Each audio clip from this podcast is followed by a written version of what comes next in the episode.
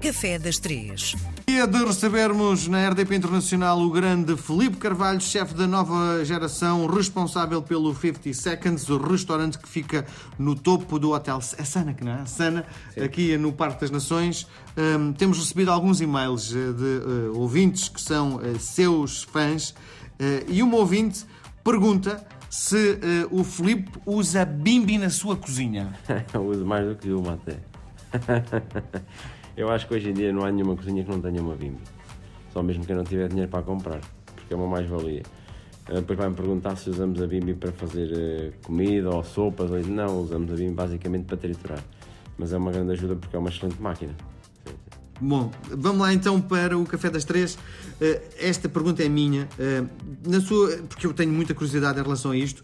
Como é que é o momento da criação na cozinha? Isto é, agora o Filipe está a, a trabalhar, uhum. tem um menu e sabe como vai ser, pelo menos até ao final da época, eh, desta época de, de, de outono e inverno, sabe uhum. o que é que vai fazer, não tem que se preocupar com a criação. Mas depois há aquele momento em que vamos ter que mudar isto, vamos ter que criar coisas novas. Como é que é? Tem inspiração que vem de onde? Como é, como é que isso é o processo da criação? Eh, o processo de criação pode vir de muitos sítios, não é? Nós primeiro temos, uh, pensamos sempre na temporada, na estação, na altura do ano, no produto que há, ou no produto que existe, e o que nós fazemos depois a partir daí é o que eu compro muitos livros, invisto muito nessa parte lúdica, então leio muito. Eh, essa parte traz-me também muita informação e muitas coisas que, que, me permite viajar a outros restaurantes sem sair de casa, não é? E conseguir compreender outros conceitos e trazer algumas ideias que possam ser interessantes para o meu conceito aqui também. Uh, e depois é um processo que a gente tentamos uh, ver o que é que vamos usar da temporada e vamos construindo o prato. Isto é um processo, vamos dizer, evolutivo, que vai evoluindo consoante o prato que vamos fazendo, a quantidade de vezes que vamos fazendo o prato e vamos aqui trabalhando um bocadinho assim neste processo. Esse processo que, que o Filipe está a falar é um processo sozinho ou em equipa?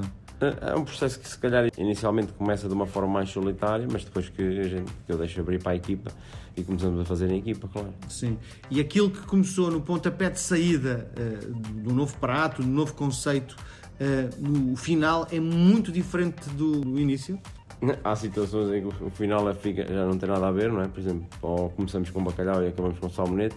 Hum.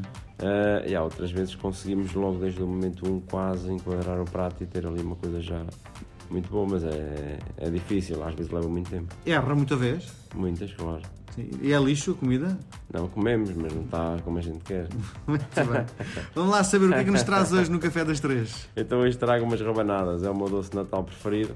Uh, e, e, acho que Natal sem rabanadas não é Natal, pelo menos para mim, que é o único doce que eu como. Sim. E se calhar uma fatia de bolo rei. Mas... Sim. E a rabanada é uma coisa hiper fácil de fazer, em só tem um problema que eu não gosto é o cheiro a frito que a casa fica, não é? é mas, mas, é o cheiro do Natal também, é, não é? Eu acho que sim, porque rabanadas, filhoses, sei lá, tudo o que é, é quase tudo frito.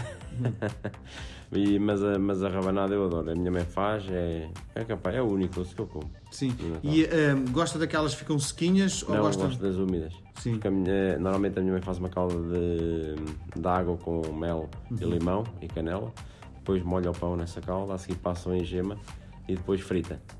Antes da fritura é que é posto Passa, antes é, é, o pão é embebido primeiro nesta calda, depois é passado na gema e depois é frito. E o pão é pão novo ou pão velho? Pão velho. Muito sim. bem. Felipe, bom Natal, obrigado. Bom Natal.